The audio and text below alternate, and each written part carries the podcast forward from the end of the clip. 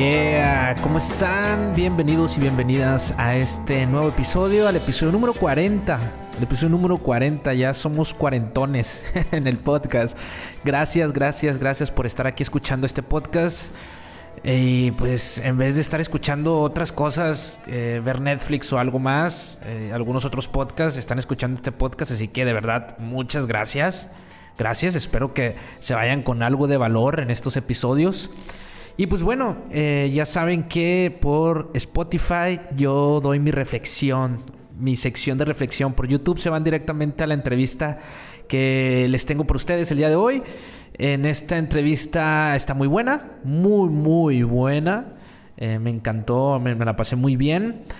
Pero si se quieren ir directamente a la entrevista y evitarse esta sección, váyanse a YouTube y en YouTube ahí pueden ustedes irse directamente a la entrevista.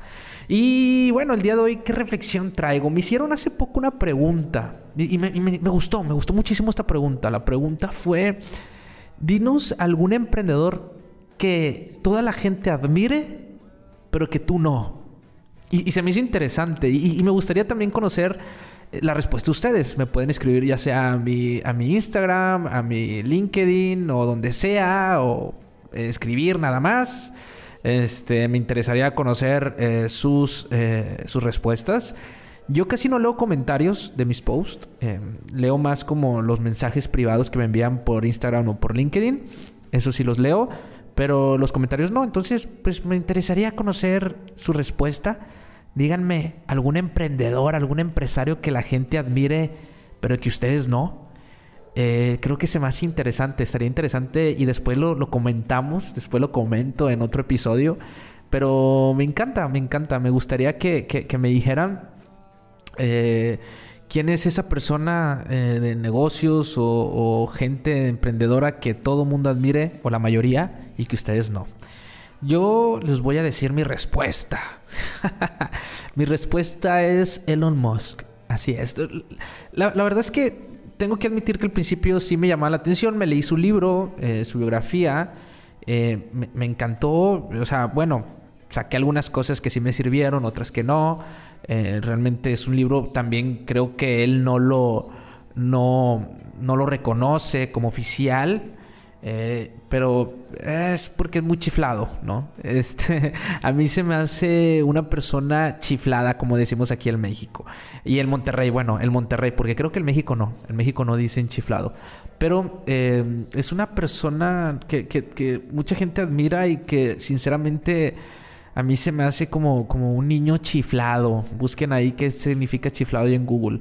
O sea, como, como no sé, no se me hace buena persona tampoco. Yo cuando trato de, admirar a alguien o, aprenderle de alguien, me fijo en más allá de los logros que ha hecho empresarialmente, que tengo mis dudas. Él se ha hecho como, como millonario con, con dinero público. Este, igual que muchos millonarios también. Así hay muchos millonarios este, que se hacen dinero eh, con, dinero público, se hacen millonarios con, dinero público y creo que Elon es uno de ellos, ¿no? Em, se me hace una mala persona, una pésima persona, o sea, realmente muy egocéntrico, no sé, no, no, no lo admiro y yo sé que mucha gente lo, admira, pero yo no, yo creo que, que sí, sí en su momento lo llegué a, ver como un modelo a seguir, obviamente te estoy diciendo eh, que hace tiempo tanto que me leí su libro, pero cuando lo fui conociendo más, involucrado, me dije, no, esta persona no. No creo que, que, sea alguien, un modelo a seguir, menos ahora, ¿no? Se me hace una pésima persona.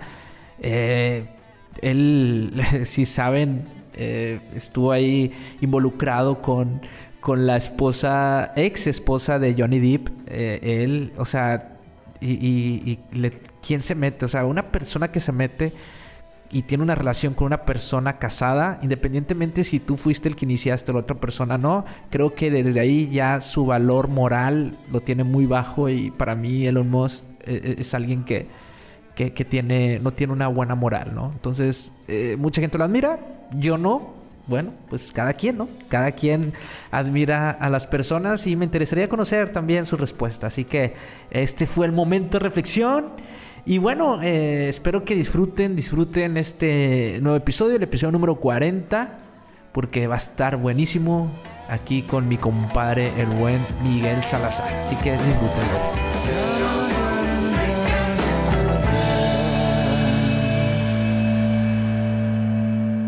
¿Qué onda, carnal? ¿Cómo andas?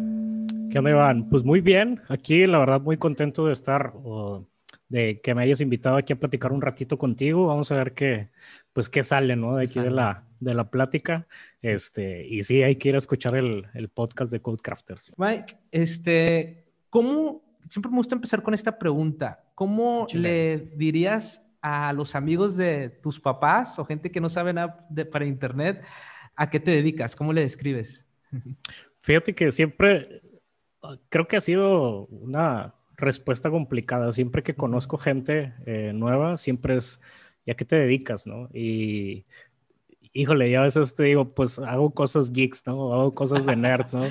Porque explicar particularmente lo que yo hago, al menos para mí, para alguien que no tiene un contexto, es complejo, ¿no? Generalmente se piensa que, eh, digo, yo me dedico al desarrollo de software eh, o a la industria del desarrollo de software y dentro de esta industria pues hay un montón de pequeñas capas y ramas que ahí puedes estar especializado durante años, ¿no? Y, toda la vida, ¿no? Inclusive.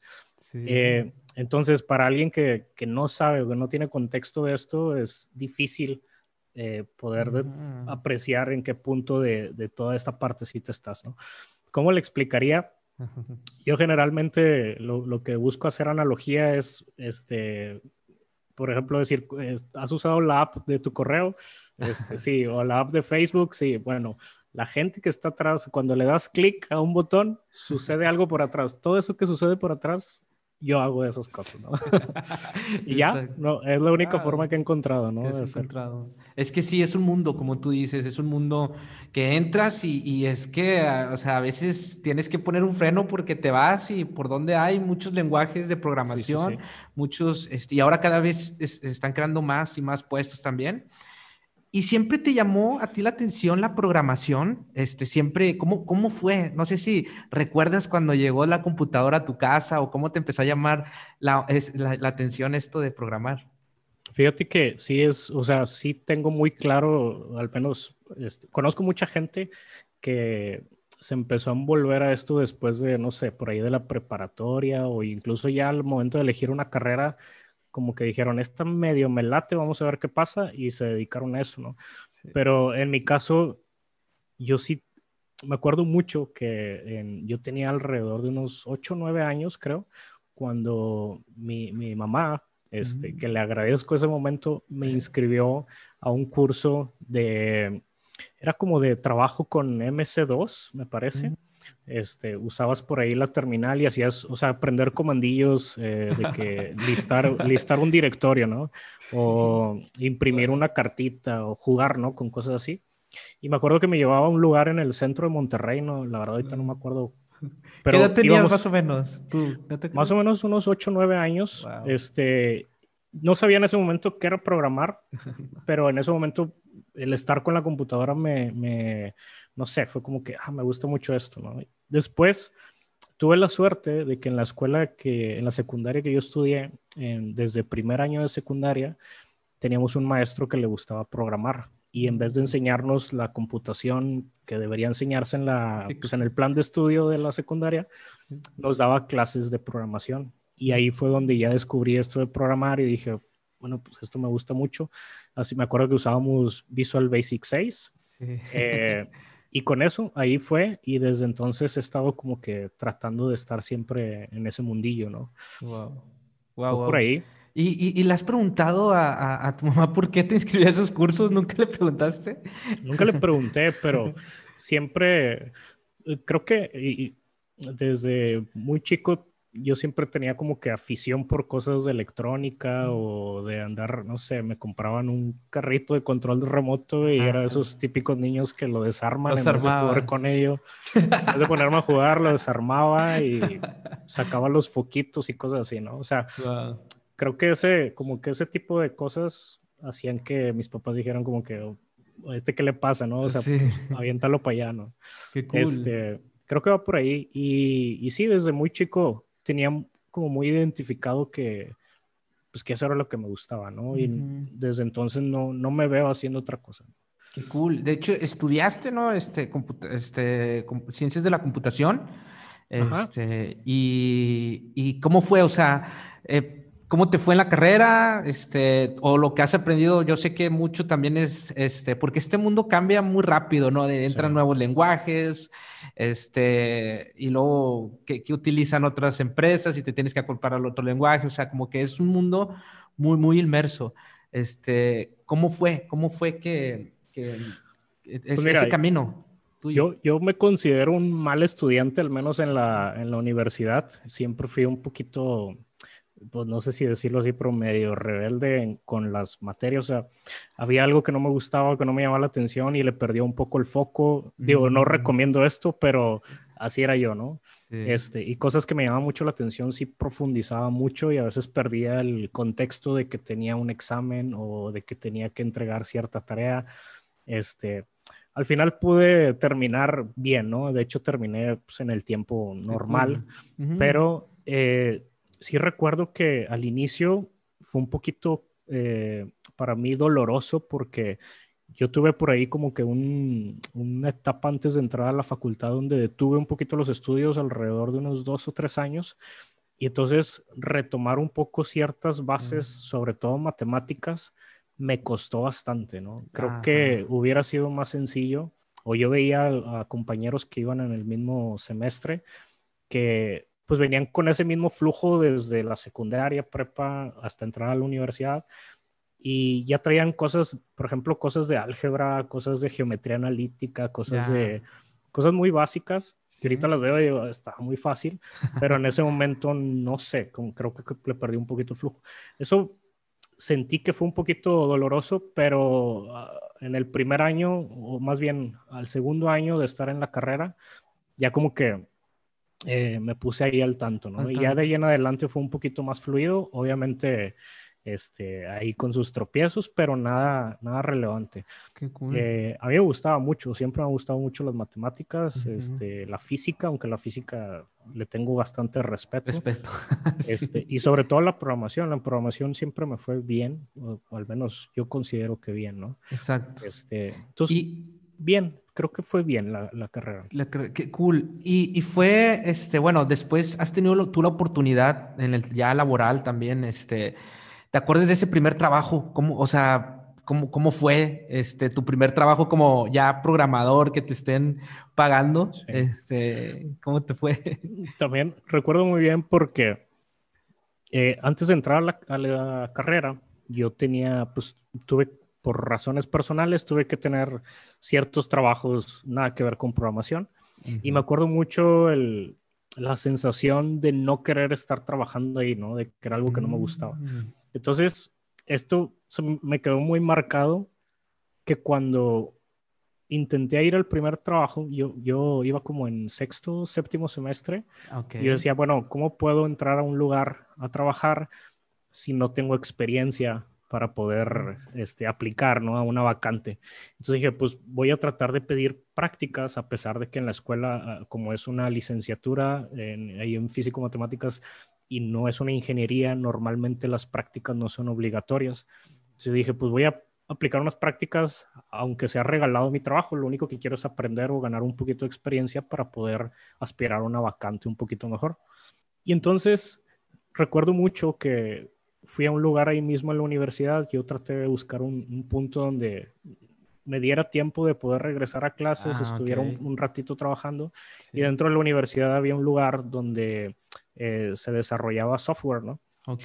Fui allí y pedí prácticas y, y aquí es donde digo que me acuerdo mucho de, de, antes de la escuela porque cuando fui a pedir prácticas, o sea, literal llegué ahí, me paré y les dije, oye, ¿dónde puedo saber aquí ¿quién me puede orientar para hacer prácticas? No, no pues con tal persona. Bueno, y con tal, tal persona, pues mándale un correo. Cuando le escribo el correo, le pongo, yo este, me puse mis moños porque le digo, si me van a poner en prácticas que no sea de programación, entonces no las quiero. O sea, yo quiero programar. No quiero estar haciendo otra cosa que programar. Si tienes eso, yo te regalo mi tiempo, ¿no? Este, soy tuyo, ¿no? Pero si no tienes eso, entonces mejor no porque no quiero dedicar mi tiempo a otra cosa, ¿no? Y no sé si eso les llamaría la atención, pero en la misma semana ya tenía 20 y aquí está una silla, aquí está una computadora y órale. Y ahí fue donde empecé a aprender. Qué cool. Eso, eso, eso es buenísimo, ¿no? Las prácticas, bueno, de, de, programación te vas perdiendo el miedo, ¿no? Vas, vas perdiendo el miedo, vas teniendo más seguridad de que, oye, lo que estoy aprendiendo sí lo estoy aplicando, ¿no? Te da eso, lo de las prácticas. Yo lo que quería saber era cómo era el entorno real, o sea, no me importaba ni siquiera si yo, lo que yo hice, si me pagaban o no me pagaban, simplemente yo quería sentarme al lado de alguien que estuviera haciendo algo real mm. y que, que, me, que me expusiera a, algún problema o incluso que me dieran alguna actividad donde yo pudiera ayudar. Y me acuerdo que las primeras actividades que tuve fue así, este, corrige ortografía, ¿no? De una, de una aplicación web. Y yo, órale, pues el simple hecho de entrar al código ya es bastante para mí, o sea, nada más quería eso. Y, y poco a poco, pues fui ahí este, avanzando. Ahí estuve un poco tiempo, pero eso me sirvió para aplicar una siguiente vacante y así, ¿no? Exacto. ¿Cuál es tu lenguaje con el que te gusta más programar? Pues mira, yo he programado con muchos lenguajes. Ahorita actualmente uso mucho C Sharp como ah, lenguaje base, pero a veces me toca un poquito, o me ha tocado un poco de cosas como Python, PHP, eh, que no me gusta PHP, pero lo he programado también. Incluso Visual Basic, este, alguna vez Ruby. Eh, y cosas así, ¿no? Creo que Java también. Java también. Sí, pues es que ya sabiendo, por ejemplo, pues lo que es programación orientada a objetos, o sea, me imagino que, o sea, C Sharp, pues ya con Java un poquito, ya, ya también se te facilita. Pero también te estás metiendo, a, también le, mueves al front, ¿no? También este CSS, HTML, me dijiste que, que también de repente te has metido al front. Un poco sí, lo que pasa es que eh, también luego ya de estar en varios trabajos, pues eh, tuve la oportunidad, yo lo llamo así, oportunidad de poder freelancear algunos proyectos y al estar como freelance, pues es, eh, construyo o, construyes un producto completo, entonces pues tienes que meterte a diferentes puntos de vista de la aplicación, ¿no? Y entre ellos pues es el desarrollo de frontend. Eh, que implica pues un poquito de HTML, hojas de estilo, algún framework para desarrollar frontend, etcétera. Entonces, Sí, he estado switchando incluso con, temas de móviles y, demás. Has tenido la oportunidad también de, colaborar, de trabajar con grandes equipos también, ¿no? Este, emprendiste. Este, ¿Cómo te fue ese viaje este, de, emprender? Yo creo que fue la, experiencia un poquito más ruda que he tenido en mi vida, o sea, de más emociones, podría decirse así, desde el punto de vista profesional, obviamente. Eh, pero sí, hace unos cinco años, eh, más o menos, o cuatro años, uh, aprox, eh, cofundé una empresa con, con, otra persona y empezamos una empresa, no me gusta decirlo porque de pronto no sabes a qué escala, pero pues empezamos a ofrecer servicios por nuestra cuenta, ¿no? Digámoslo así. Y al poco tiempo, pues empezamos a construir un equipo pequeño, ¿no?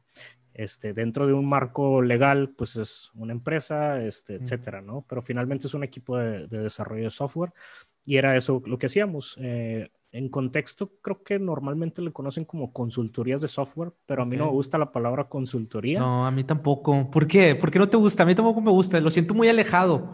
Pues lo, siento que tiene una, o sea, fuera de la, sin buscar, sin irme al, al término del diccionario de consultoría. siento que tiene una connotación un poquito que te hace caer dentro de empresas que tienen un proceso de desarrollo de software más tradicional. Nosotros queríamos romper un poquito con, con la idea de que nosotros éramos de ese grupo de empresas, que al final a lo mejor el resultado era el mismo, pero en el proceso creo que era lo que era poquito de nuestro valor y sí queríamos ser identificados de otra manera, ¿no? Entonces, por eso no me gustaba llamarlo así. Pero aparte que no éramos consultores, o sea, no íbamos a dar consultoría, íbamos realmente a desarrollarles un producto digital, ¿no? O nos gustaba verlo así como un producto digital, ¿no? Digital, exacto. ¿Y, cómo fue esa parte? ¿También tuviste, te tocó vender, te tocó? Porque cuando uno emprende le toca hacer de todo, ¿no? todo. ¿sí? fíjate que yo creo que el primer año y el segundo año lo minimizamos mucho eso y eso fue una de las cosas que, que nos dolieron mucho o, más dolorosas y, de más aprendizaje. Pero sí, o sea, al inicio, eh, pues a mí nunca me había tocado estar de cerca con la parte de, de, vender, ¿no? O sea, y cuando digo vender no solamente eh, que alguien te contacte y luego tratar de proponerle algo, o sea, más allá de la simple propuesta, o sea, el, el cómo identificar eh, o perfilar bien a tu cliente, saber si necesita o no necesita tu servicio, este, acotar a qué tipo de empresas le puedes llegar, a cuáles no les puedes llegar, este, si ese incluso si ese proyecto te aporta valor para los siguientes pasos, todo ese tipo de cosas, este, más allá de, tener una, de, cómo ofertar desde el punto de vista solución y desde el modo técnico y desde el punto de vista económico, pero todo ese proceso de, cómo encontrar clientes, eh, creo que nos tardamos mucho en entender, bueno, no podría decir que lo entendimos al 100, pero al menos empezamos ya después a, encontrar más rastro de cómo era, pero sí al inicio fue, fue complejo. Eh, fue, la verdad, una experiencia muy grande porque creo que no, ni siquiera hasta la fecha tendría acceso de haber experimentado con esas cosas si no hubiese sido a través del emprendimiento. ¿Qué harías diferente? O sea, porque yo también he tenido emprendimientos y sí me cuestiono, ¿qué haría diferente si, si comenzara? ¿Qué harías diferente? Pues yo creo que vender mejor. O sea, desde el principio, eh, pensar más. Yo creo que me, quedaría con una frase que mencionamos en algún episodio de ahí del podcast, que decíamos, eh, antes negocio que empresa. O sea, mm. primero haz que el, la empresa sea negocio, o sea, que, que, al menos te dé para, para, pues para comer, para vivir, o, tratar de buscar eso. Claro, sin dejar de lado de ofrecer valor, no nada más vender por vender, no nada más ganar dinero por ganar dinero, pero eh, tener ese foco, ¿no? Tratar de, de, poner la atención a eso. Eso es lo que yo haría primero. A lo mejor hay gente que es muy buena vendiendo y haría otras cosas primero, ¿verdad? Sí, claro. Cada quien es, es, es, cada empresa tiene su contexto completamente distinto, ¿no? Son, son como organismos. Y finalmente depende del equipo. Y el equipo, pues, es individualmente las personas que están ahí, sus características, sus habilidades, etcétera, qué, qué tienen y qué les falta para robustecer eso que quieren ofrecer. Claro, ahorita que hablaste sobre el equipo, quisiera hacerte esta pregunta. ¿Tú ves alguna diferencia entre los programadores? Bueno, no sé si te ha tocado eh, trabajar con programadores que no estudiaron, o sea, que no estudiaron como tú, que tú estudiaste ciencia de la computación, este, va ahí alineado. Hay otras personas que no estudiaron, que no tienen carrera universitaria y, bueno, se dedican a programar. Conozco a mucha, mucha gente así.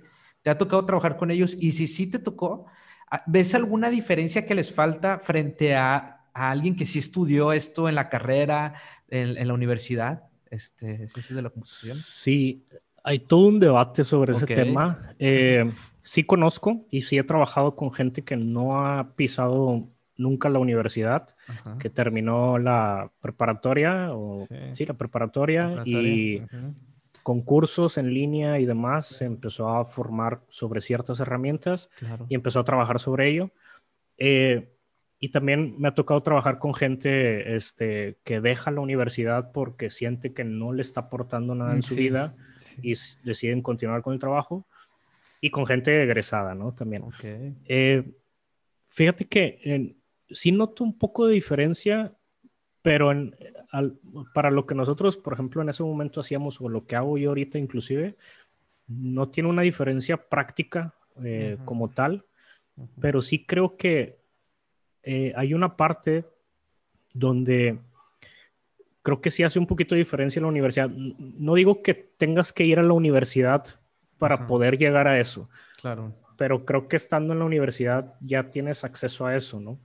este, a lo mejor lo puedes conseguir por otra vía y entonces estaría bien, ¿no? Pero el chiste es preocuparse por adquirir eso y, a lo que voy es, creo que el, el, proceso de, de pensamiento sobre todo a la hora de que en la práctica intentas solucionar un problema, no te lo da el estudiar muchos cursos eh, de herramientas de tecnología. Pero te digo, no quiere decir que no lo puedas aprender, o sea, eso es una forma de pensar que se va adquiriendo y a lo mejor tomas unos cursos, eh, encuentras un trabajo y dentro del trabajo adquieres ese, esa forma de pensar, también puede pasar. Este, entonces, si creo que hay una diferencia o no, más bien yo creo que dependería qué tanto aproveches la universidad y qué tanto aproveches los cursos, ¿no? Pero por cualquier vía que tú quieras apuntar, eh, al final de cuentas, pues recae en uno. Lo que sí creo que no cambia en una universidad es que te da una red de contactos, por así decirlo, eh, que finalmente se aprovechan más tarde en el ámbito profesional. Este, gente que conoces, gente que te conoce, eh, y con quien puedes eh, intercambiar pues ideas, trabajos, proyectos, etcétera, ¿no? Claro. Creo que, creo que eso es un valor que tienen las escuelas, ¿no? Sí, yo, yo, yo también veo un valor eh, algo similar en el sentido de, de por ejemplo, la universidad o, o, la maestría me enseñó mucho eso de resolver problemas de manera científica, con el método científico y con procesos, ¿no? Y creo que, que eh, hay personas que se van al otro extremo, ¿no? También de que no, es que las universidades son una basura. O sea, creo que no es, una, no es de blanco y negro, o sea, hay una escala de grises y yo creo que eso es importante verlo. O sea, también hay cosas buenas que uno que está en la universidad, que como tú dices, no es necesario que ahí en la universidad lo vayas a, eh, lo tengas que aprender. Si lo aprendes por tu cuenta, qué cool. Pero creo que ahí te da las herramientas para, para resolver esta, estas problemáticas con procesos de una manera científica. Y creo que eso a mí me dio, por ejemplo, la universidad que yo no veo este, en las personas, porque yo también he, trabajado con programadores que no, que no estudiaron, este, eh, que no terminaron, pero no quiere decir que eh, no todos, ¿no? Porque también hay gente muy crack que, que no, no, no, estudió y, y, de una manera de pensar este, muy padre, muy, muy estratégica y con, con procesos. Sí, sabes, creo que ese debate tiene como que dos eh, puntos, porque por un lado está el si vale la pena lo que gasto en la universidad, o sea, si realmente me devuelve lo que yo mm. este, pagué, sobre todo eh, universidades privadas. Y por otro lado está en si puedo aprender lo mismo fuera de la universidad que dentro de la universidad. y, y, pues en ambos casos, al final el que le pone el valor es uno, ¿no? Si, si, le está dando o no valor. Creo que por el tema económico a lo mejor eh, sí para ciertas eh, industrias sí podría quedarse un poco corto lo que ofrece la universidad, pero por ejemplo, alguien que estudia medicina, yo no veo a un médico estudiando cursos en línea de medicina.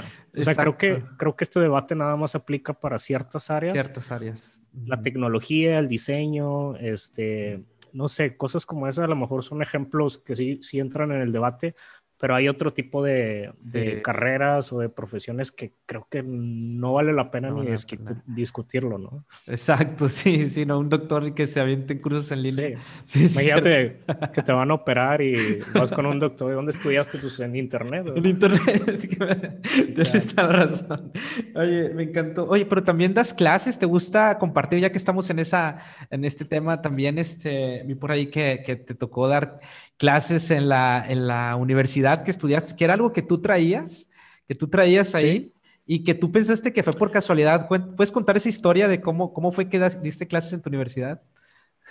Sí, pues, eh, bueno, primero yo, eh, en este, yo trabajaba en un lugar ahí en la universidad, estuve un tiempo trabajando por ahí y en este mismo lugar impartían cursos para el público en general, cursos de programación.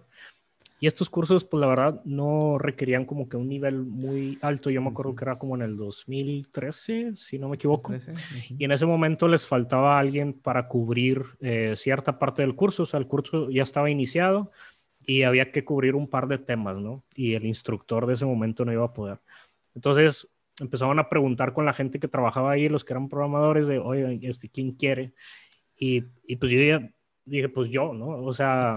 Tú bien aventado siempre. Sí, ponme a mí, no sé qué va a pasar, pero yo quiero intentarlo, ¿no? este, y no, pues tienes que dar estos temas, ¿no? Pues sí me lo sé, o sea, es orientado a objetos, eh, nada más tengo que explicar estas cosillas. Sí me acuerdo que la primera vez que un curso me moría de, de como, cierto pánico escénico porque yo iba bien confiado y me paro frente del grupo y veo un montón de gente y yo, me, me, entró como que así en plena, mientras estaba hablando, eh, me van a cuestionar y si no sé responder, etcétera, ¿no? Y así estuve después de eso, eh, me volvieron a invitar a dar cursos y entonces me convertí como que en instructor ya recurrente, ¿no? Y estuve como tres años dando cursos, se me quitó el miedo, este, ya me aventaba los cursos como si nada. Y un día, sin querer, este, yo, bueno, yo desde antes siempre traía como, pues, uno tiene como que sus checklists de vida, ¿no? Cosas que quieres hacer en la vida. Y una de esas cosas que yo quería era, cuando yo, estaba, cuando yo estudiaba en la facultad, yo admiraba a ciertos maestros, o sea, me sentaba en su clase y me gustaba mucho cómo daban su clase, me, emocionaba, me entretenía, etcétera, ¿no? Entonces yo siempre traía como que algún día me gustaría dar clases en la escuela donde yo estudié, nada más por como checklist de vida, ¿no? Y un día, eh, dando estos cursos que te platico, eh, yo escribo un tweet y, pongo una foto de que aquí, este, con alumnos se me escaparon unos y así es como que en broma, ¿no? Y tomo una foto de, todos de espaldas, ¿no? Viendo hacia, hacia adelante. Yo estaba atrás del salón. Y uno, uno de los maestros que, por alguna razón, eh, no sé, yo siento que él, siempre eh, me ayudaba mucho. No sé si él veía algo en mí o, o, por qué razón, pero en las clases yo sentía como que me caía bien y me explicaba bien, no sé. Y él, este, no sé si me siguió en Twitter o no sé cómo estuvo, pero el caso es que me manda un mensaje por Twitter y me dice, ¿dónde das cursos? Y ya le platico, ¿y de qué das cursos? No, pues de esto. Me dice, vente el lunes, ¿no quieres dar clases aquí en la, en la facultad? Y yo, pues sí, o sea, O, sea, y me dice, nada más que luego platicamos, le dije, no me importa el sueldo, o sea, nomás ponme un, un salón, ¿no? y estuve ahí creo que dos años hasta que ya de plano no pude por tiempo, pero este, sí me gustaría más adelante, ya que tenga un poquito más de tiempo, seguir dando clases ahí. Dando clases. ¿Te encanta dar clases? ¿Ves algún cambio en ti el compartir conocimiento, el, el, cuando enseñas a la hora de aprender algo? O sea, ¿te ayudó? ¿Crees que eso te hace? Porque dicen que el que enseña aprende dos veces. Me dijeron por ahí. Exacto, o sea, creo, una, de, una de las razones es precisamente esa. Yo siento que eso me forza a estar leyendo un poquito y otra de las cosas es que yo desde muy chico siempre he sentido que he sido, eh, se me dificulta un poco hablar en, público y siento que eso también es como romper un poquito la barrera o sacarme un poquito de, de la comodidad, ¿no? Y, exponerme un poquito más, ¿no? Aparte del, del, reforzar ciertas cosas un poquito más teóricas o ciertas bases. Eh, y finalmente, cuando doy clases, yo siento como que me veo en los alumnos, a, alguien que cuando yo estaba en la facultad y no sé, por, por, cómo me sentía en ese momento, quizá me hace sentir como que con ganas de regresar eso, ¿no? Creo que esas tres cosas son las que yo rescato de dar clases, ¿no?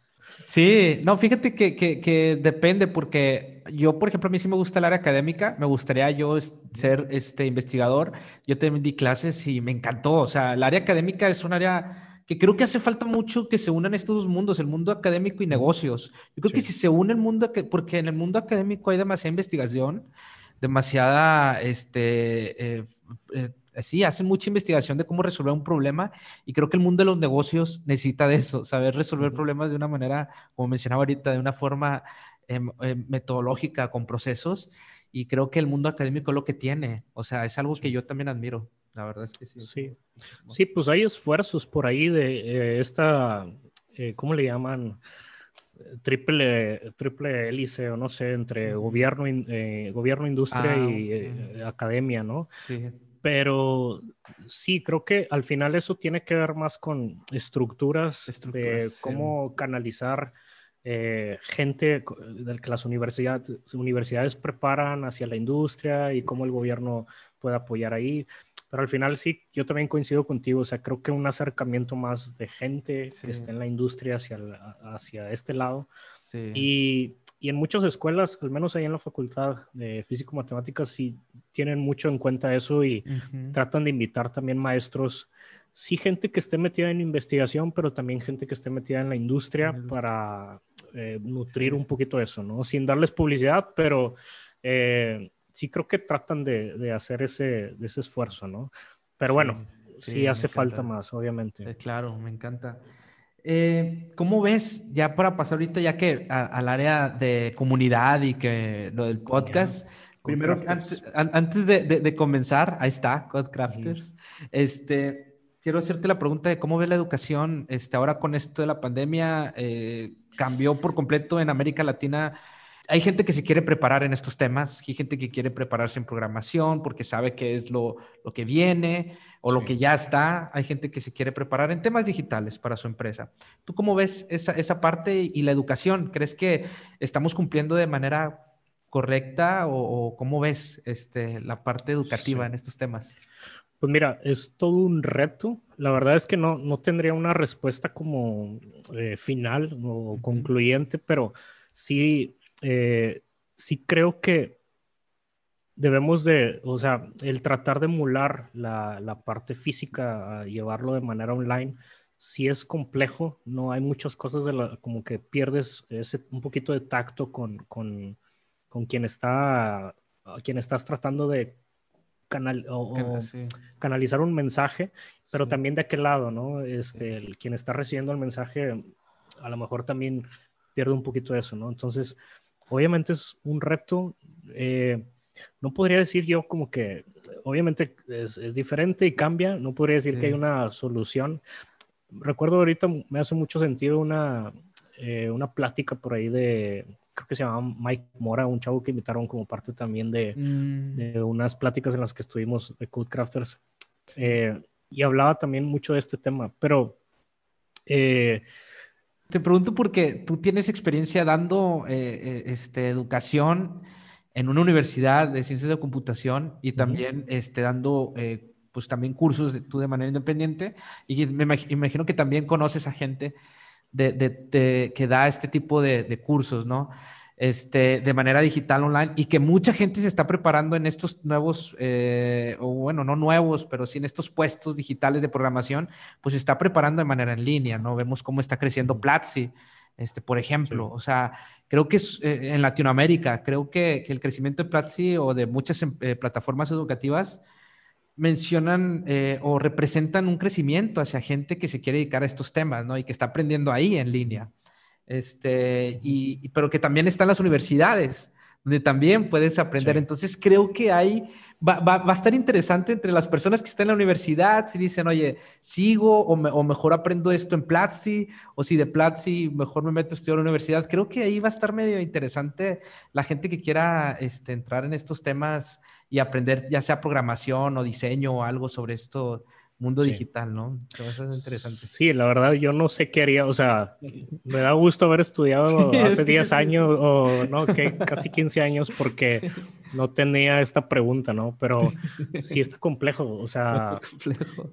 yo creo que, o sea, creo que se pueden complementar ambas, o sea, creo que tener cursos, llevar cursos en línea, yo creo que es sí o sí, o sea, Ajá tómalos. O sea, si, si puedes tomarlos, inscríbete a un par de... Hay unos que están súper baratos, este, digo, no, sin hacer publicidad ninguna, porque... Pero sí es muy fácil, o sea, es algo que ya está allí, tienes acceso, no cuesta tanto. Y si costara aún así hay opciones un poquito más eh, accesibles o gratis. Claro. Eh, yo creo que sí o sí, o sea, esto tiene que ser eh, algo que debes de estar haciendo, ¿no? Y todo el tiempo, no es estudio ahorita un ratito y luego ya pasan dos años y ya no, este, yo mismo ahorita estoy un pequeño curso, este, mm, sigo leyendo, etcétera, ¿no? Sí.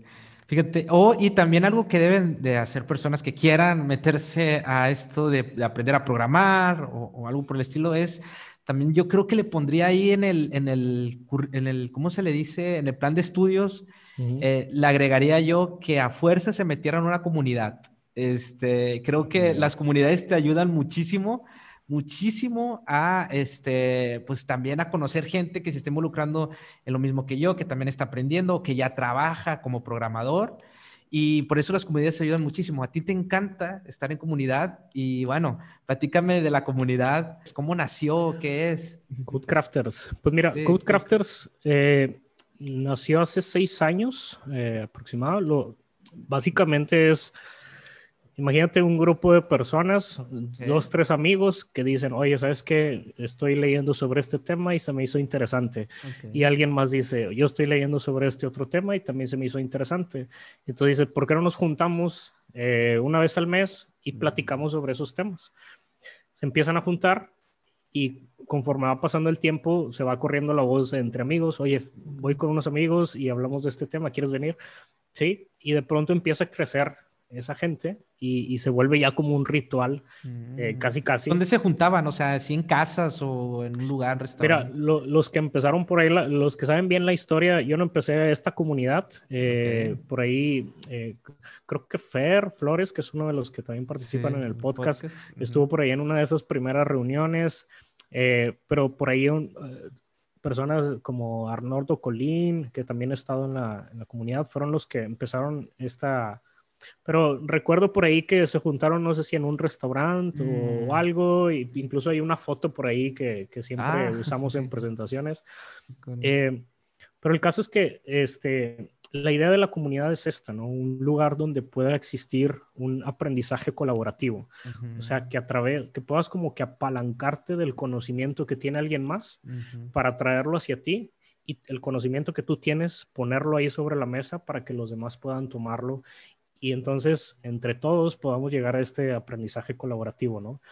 Lo, y en la comunidad, bueno, lo hacemos a través de diferentes formatos, ¿no? Hemos probado formatos donde invitamos a gente a que exponga algo y luego que la demás gente empiece a, pues, a tratar de ah. debatir, preguntar y, compartir por ahí, ¿no?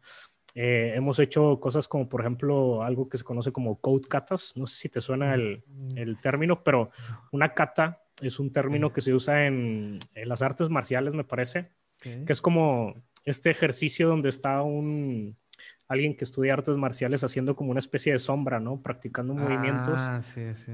Bueno, en código, eh, lo que representa un code kata es donde pones un escenario ficticio y luego tratas de ver cómo lo resolverías en la vida mm. real, ¿no?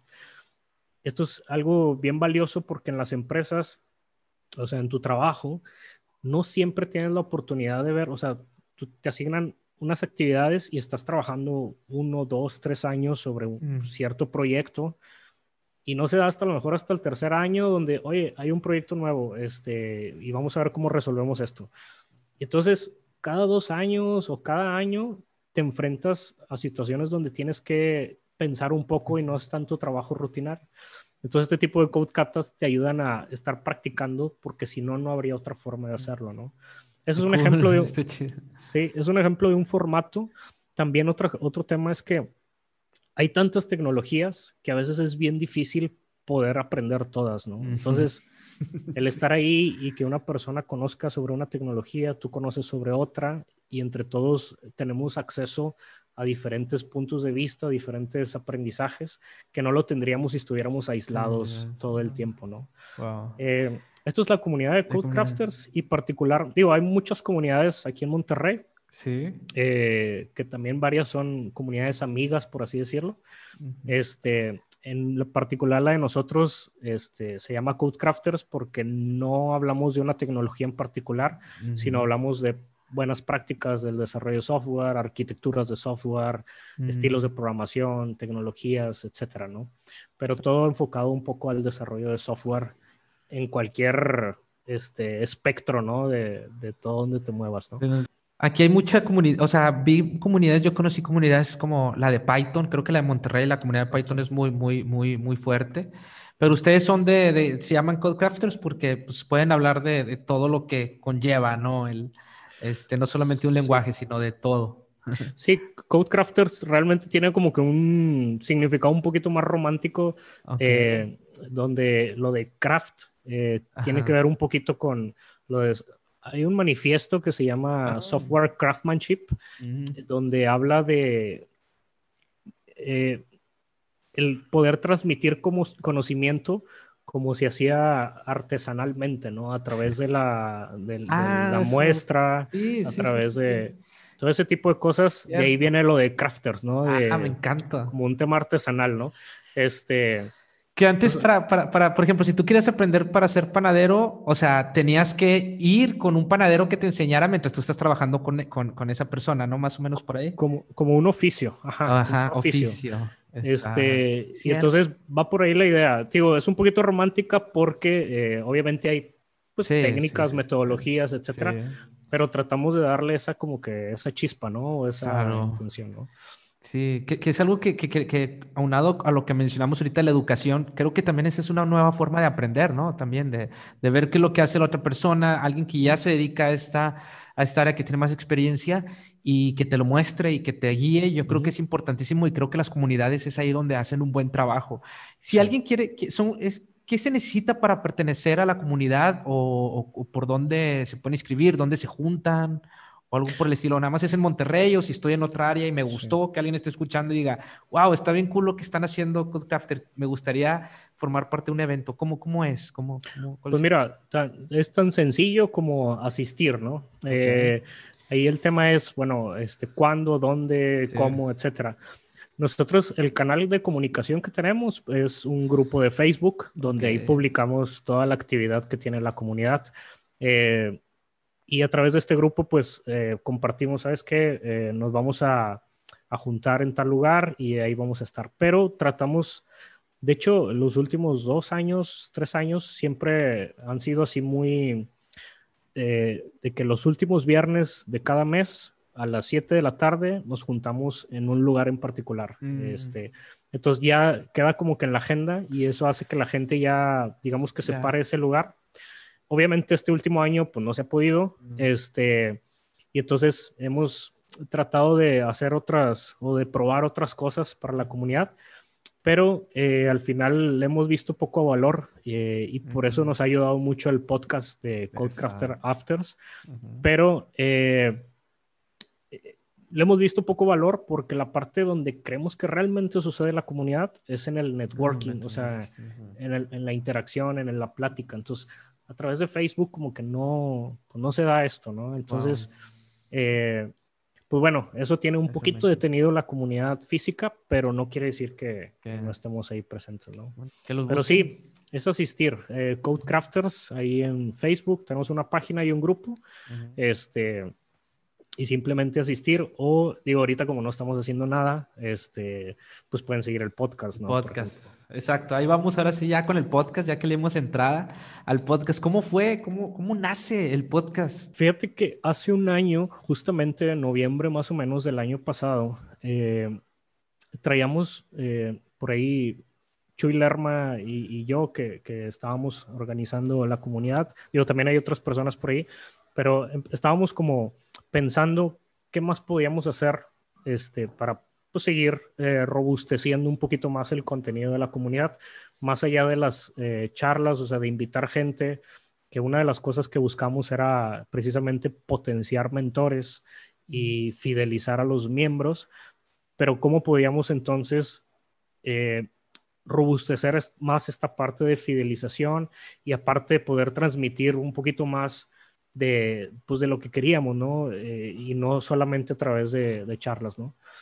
Eh, y creo que la mayoría de los podcasts empiezan así, pero suena bien trillado, pero literal, un día estábamos terminando, siempre que terminábamos la, un evento de comunidad, que se termina más o menos como a las 10 de la noche, alguien entre la bolita dice, este, vamos de after, ¿no? Y, y nos pasamos como nos juntamos en el centro de Monterrey, pues nos pasamos a algún este, barecito o algún restaurant bar y, y nos echamos unas chéves, ¿no?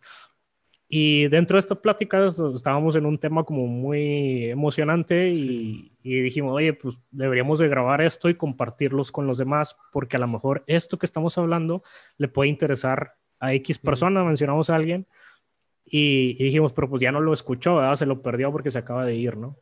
Y así fue. Este, dijimos, pues vamos a hacer un podcast, invitamos gente de la comunidad, este, nosotros damos nuestra opinión y que sea precisamente lo que platicamos en los afters del Code Crafters, ¿no? Y este, por eso es, debería, o tiene un tinte un poco más relajado, porque la intención es, pues esa, simplemente compartir lo que pensamos, este, a veces salimos, todos salen un poquito picados después de la charla porque pues, te quedas interesado en el tema, eh, quieres rebotar tu idea con alguien más, etcétera, ¿no? Entonces es la idea de, del podcast, ¿no?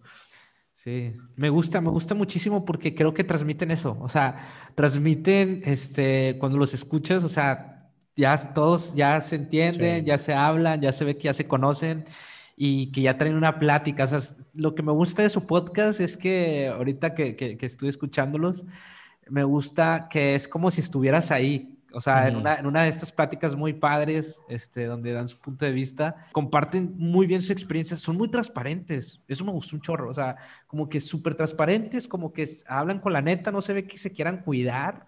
O sea, como que es muy transparente y se ve que, que tienen experiencia este, en la industria, o sea, trabajando porque cuentan la experiencia de cómo les ha ido a algunos este, trabajando como programadores, este, toman, tocan temas muy interesantes, me gusta mucho. Sí.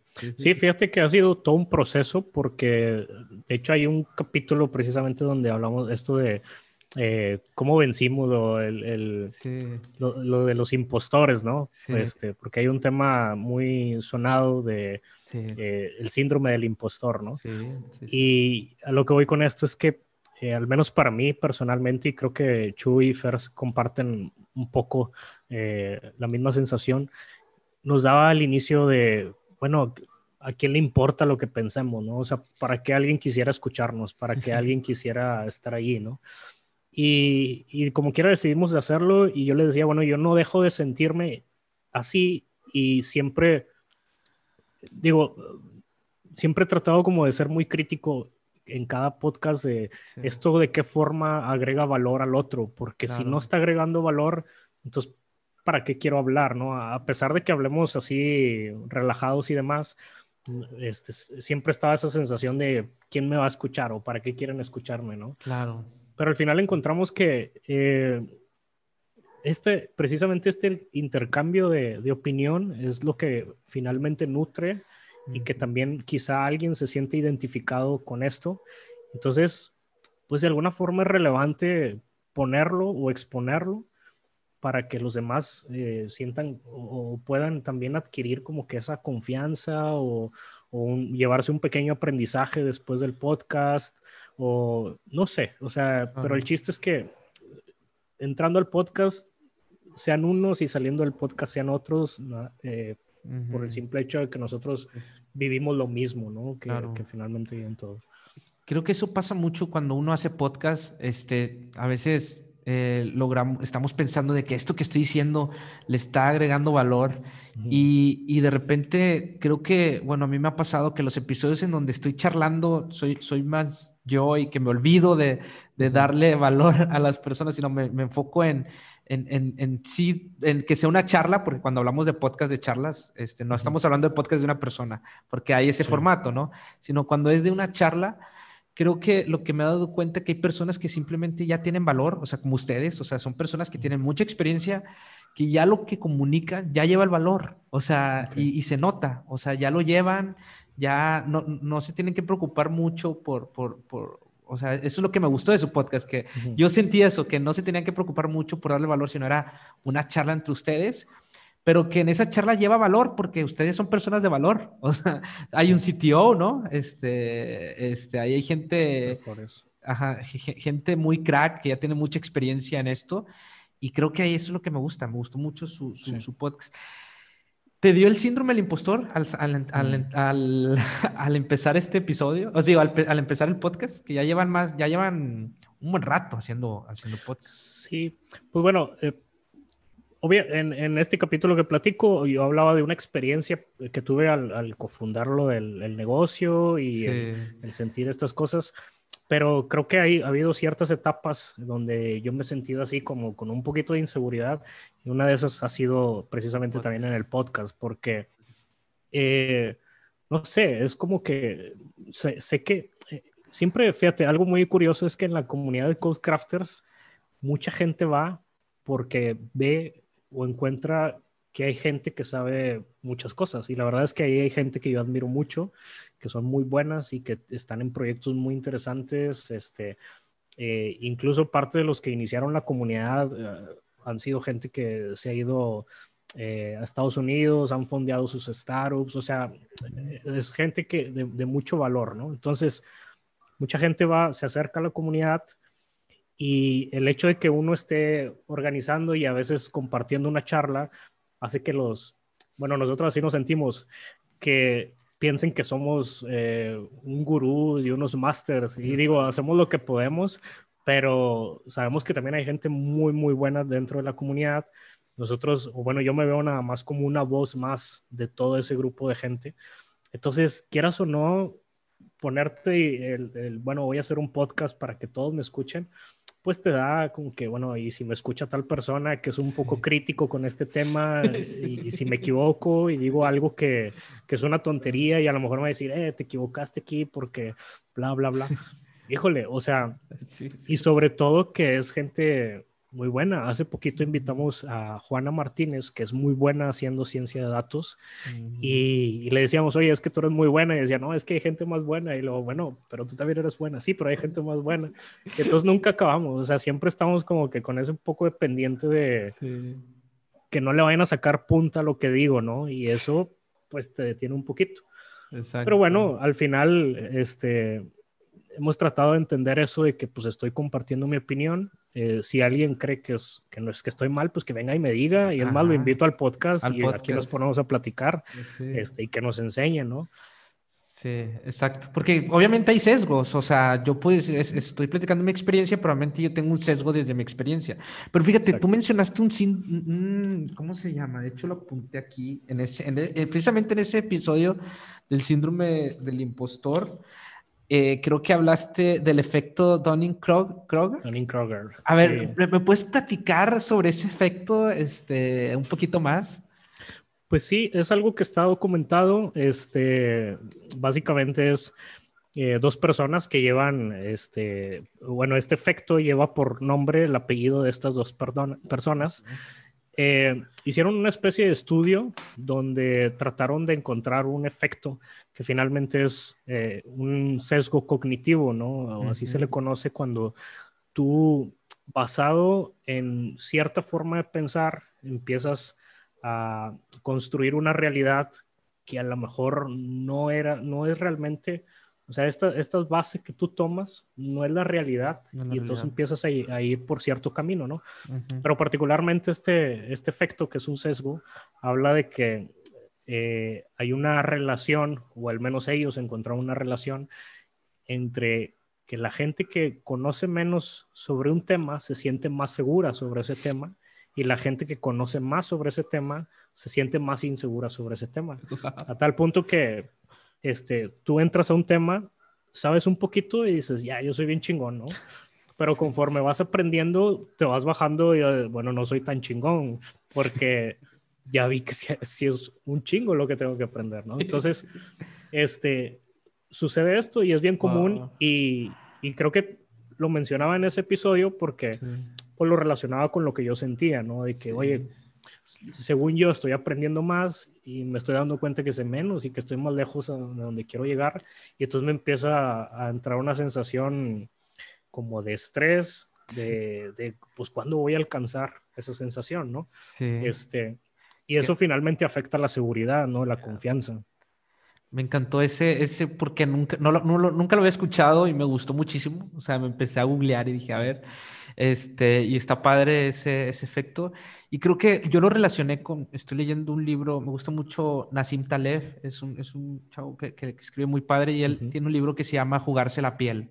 Y él menciona que, que hay mucha gente eh, que no se juega la piel y él en una parte de ese libro habla sobre gente que que no tiene experiencia en un área trata de ser un poquito más sofisticado con sus palabras al momento de hablar sobre determinado tema. En cambio, la gente que sí tiene, sí se ha jugado la piel con su conocimiento, que sí está ahí, este, ahí al borde, codeando, por ejemplo, de programadores y que están ahí trabajando y todo, es gente que, que su manera de expresarse es un poquito más sencilla.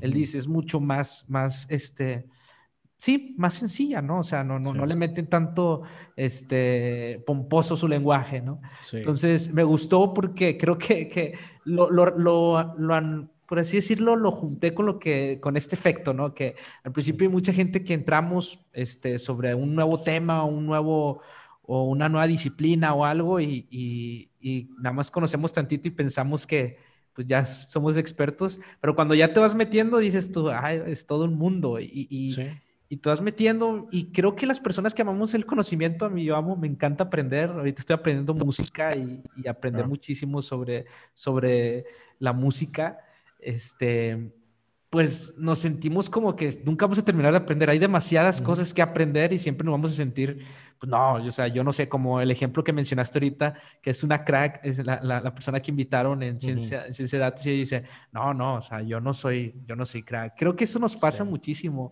Este, no sé qué se deba. Tú mencionaste algo también en ese episodio que, que me gustó mucho porque no lo, había, no lo había visto de esa manera. Es porque también cambia muy rap, mucho tecnología. O sea, la tecnología está cambiando constantemente, ¿no? o, o o este, de repente estás con una empresa y, trabajan con determinado lenguaje y te cambias a otra empresa y trabajan con otra manera, con otro lenguaje. Y es que en Internet creo que hay muchas maneras de hacer lo mismo, ¿no? Yo creo que en la programación, o sea, hay diferentes maneras de, llegar al mismo fin, pero creo que, que, pasa muchísimo eso en nosotros, los que nos dedicamos a lo digital, que nos sentimos inseguros porque siempre está cambiando todo y dices, wow, ¿qué, qué pasa, no? ¿Cómo, ¿Cómo sobrellevas eso? Pues a trancazos. La verdad es que, o sea, es que es difícil porque y, y, hasta puedes llegarte a sentir intimidado. Mira, hoy, por ejemplo, este, estuve platicando con un compañero con, con, el que trabajo, que se llama Carlos García, que le mando un saludo. Un saludo. Este, eh, él tiene poquito de haber estudiado, estudiado donde mismo, pero él tiene poco de haber egresado de la, de la universidad. Este, digamos que está, digo, yo también estoy aprendiendo, pero él está, lleva un poco menos, de, o un poco, mucho menos tiempo que yo, ¿no? Este, es muy bueno. Y platicando con él, me empezó a mostrar cosas que está haciendo de una tecnología que yo quiero aprender y que no la conozco ahora mismo. Y entonces, cuando, mientras me explicaba, yo, yo estaba por dentro como, ay, güey, o sea, sabes, un, ya estás aprendiendo un chingo y yo ni siquiera me he metido. Entonces, pues como, o sea, se siente, a pesar de que le llevo un montón de años de experiencia, él ya lleva más camino recorrido justo en esa tecnología, porque es una tecnología más nueva que a mí no me ha dado oportunidad de aprender, he estado muy clavado en otra cosa. Y entonces, eso te da, pues, quieras o no, te da un poco de sensación de ¿cómo le hago para acelerar el aprendizaje sobre esto? ¿no?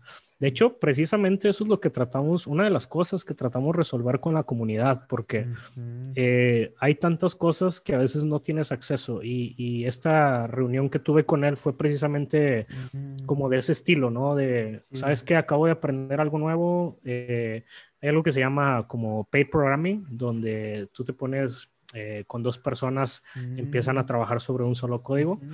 Entonces, estábamos haciendo algo similar y eso me da oportunidad a mí de estar aprendiendo. Entonces, una de las estrategias que pueden solucionar o que pueden ayudar a aliviar este tema de no estarse retrasando es o asistir a comunidades o estar con gente que esté aprendiendo otra cosa, pedirle una chance de, oye, si tal día me regalas una hora de tu tiempo, explícame lo que estás haciendo y cómo lo estás haciendo.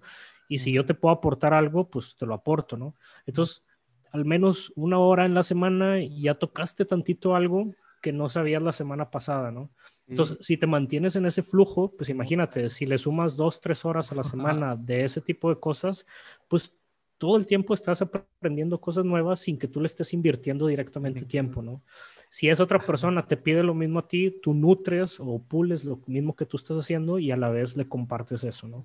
Entonces, eso es el aprendizaje un poco colaborativo y es la forma en que yo creo que te puedes ir manteniendo como al tanto, si bien no estás profundizado eh, o no profundizas sobre un tema, pero al menos eh, aprendes esto que nosotros llamamos como eh, habilidades en forma de T. Sí, T-Sharp. Donde, ajá, donde sabes un poquito de todo y estás profundizando sobre una en particular, ¿no?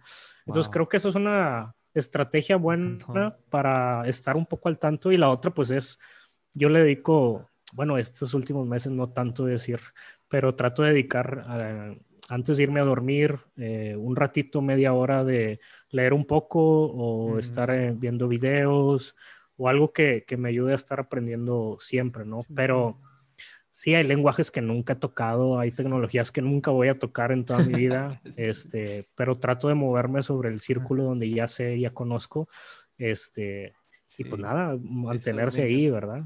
Me gustó mucho ese hack, o sea, te, pasaste porque no lo había visto así y creo que ayuda un buen. O sea, imagínate, o sea, por videollamada, así, ahora con el mundo digital puedo conectarme, o sea, gente que quiera aprender, supongamos, hay gente que nos está escuchando que diga, oye, quiero aprender a programar o estoy aprendiendo a programar, pero necesito, este, pues a lo mejor, este, un acompañamiento así rápido para ver si voy por buen camino. Sí. Bueno, consíguete, contacta a alguien en LinkedIn, este, y dile, oye, puedes, tendré una hora y a lo mejor 10 te dicen que no, pero uno te dice que sí y, con, y listo, tienes una videollamada con esa persona, esa persona le compartes, te comparte qué está haciendo en su trabajo, por ejemplo.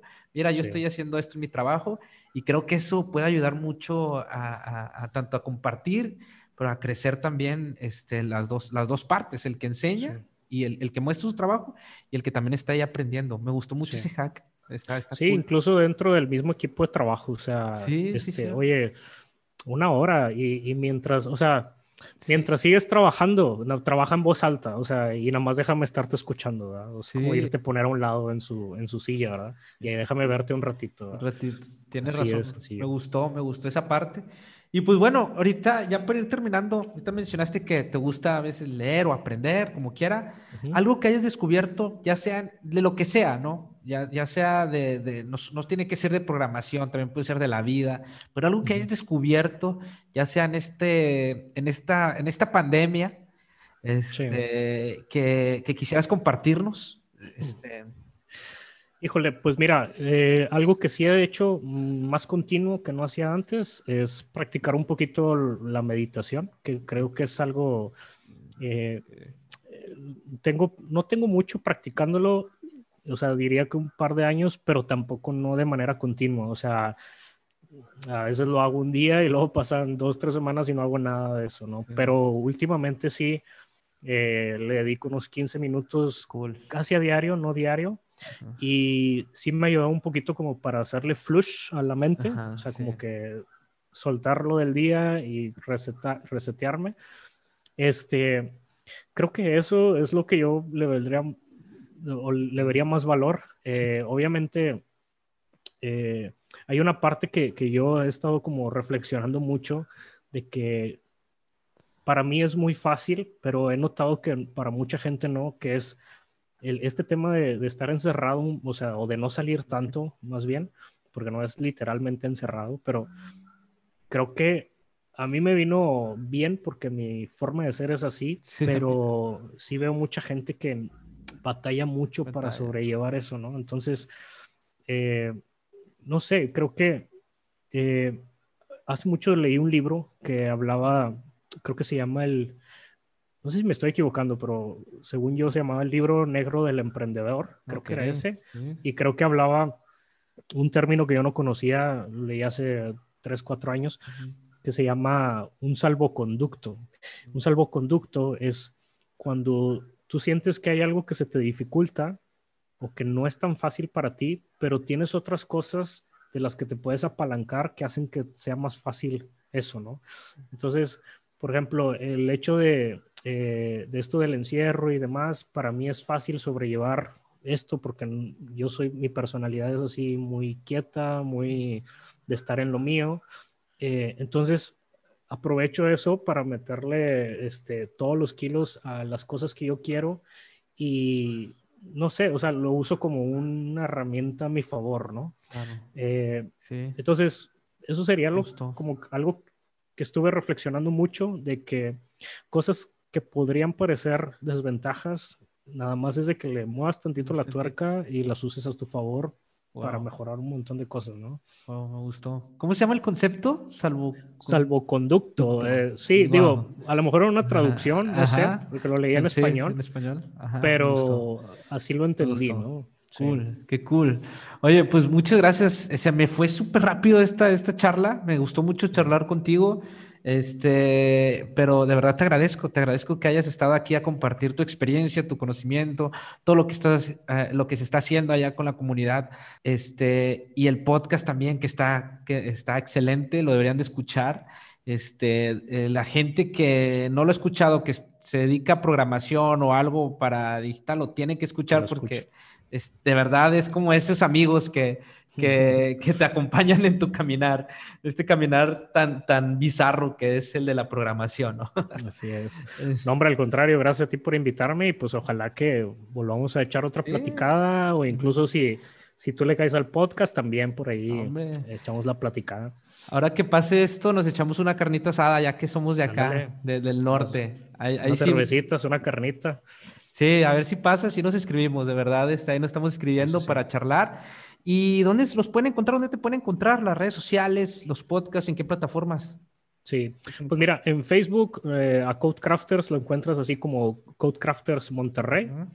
Eh, en Twitter igual, como Codecraft, creo que en Twitter estamos como Codecrafters MX.